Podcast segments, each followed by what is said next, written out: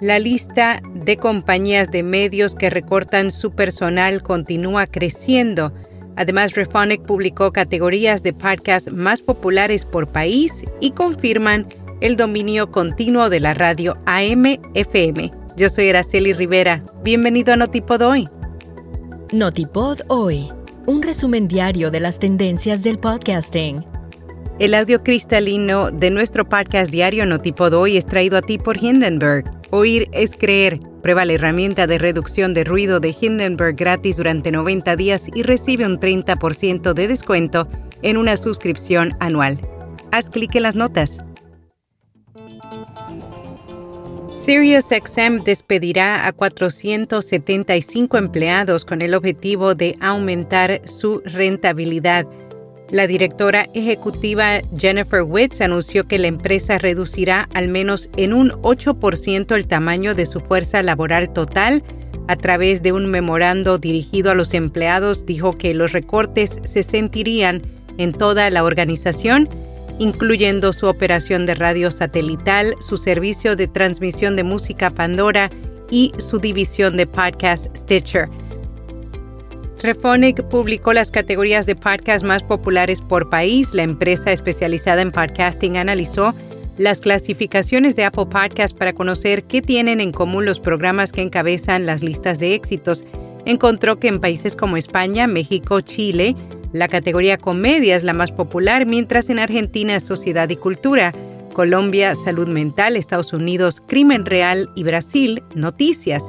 En general, la categoría más común en la lista de top shows para 16 países es Sociedad y Cultura. Confirman el dominio continuo de la radio AM-FM incluso cuando los anunciantes lo han subestimado. Edison Research publicó su estudio trimestral en el que encuesta a estadounidenses para conocer el uso de todas las formas de audio. Encontró que la radio AM-FM tiene una participación del 73% del tiempo de audio respaldado por anuncios entre las personas mayores de 18 años, mientras los podcasts se ubicaron en el segundo lugar con el 15% con publicidad.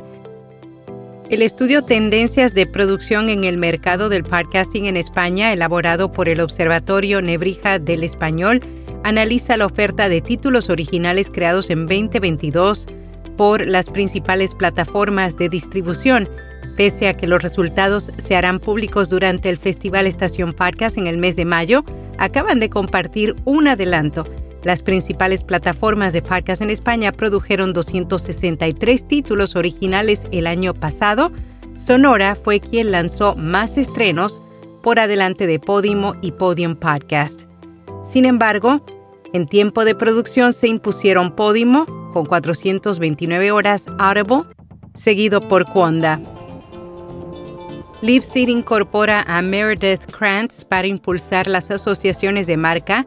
La plataforma de podcasting acaba de designar a la experimentada líder de ventas digitales y podcast como directora de asociaciones de marca de la compañía. En podcast recomendado Crónicas de la Noche Roja, un programa de investigación criminal donde episodio tras episodio el periodista Santiago Gamboa recorre los hechos, hipótesis e historias de los personajes implicados en el asesinato de Johnny Alonso Orjuela. Y hasta aquí, no tipo doy.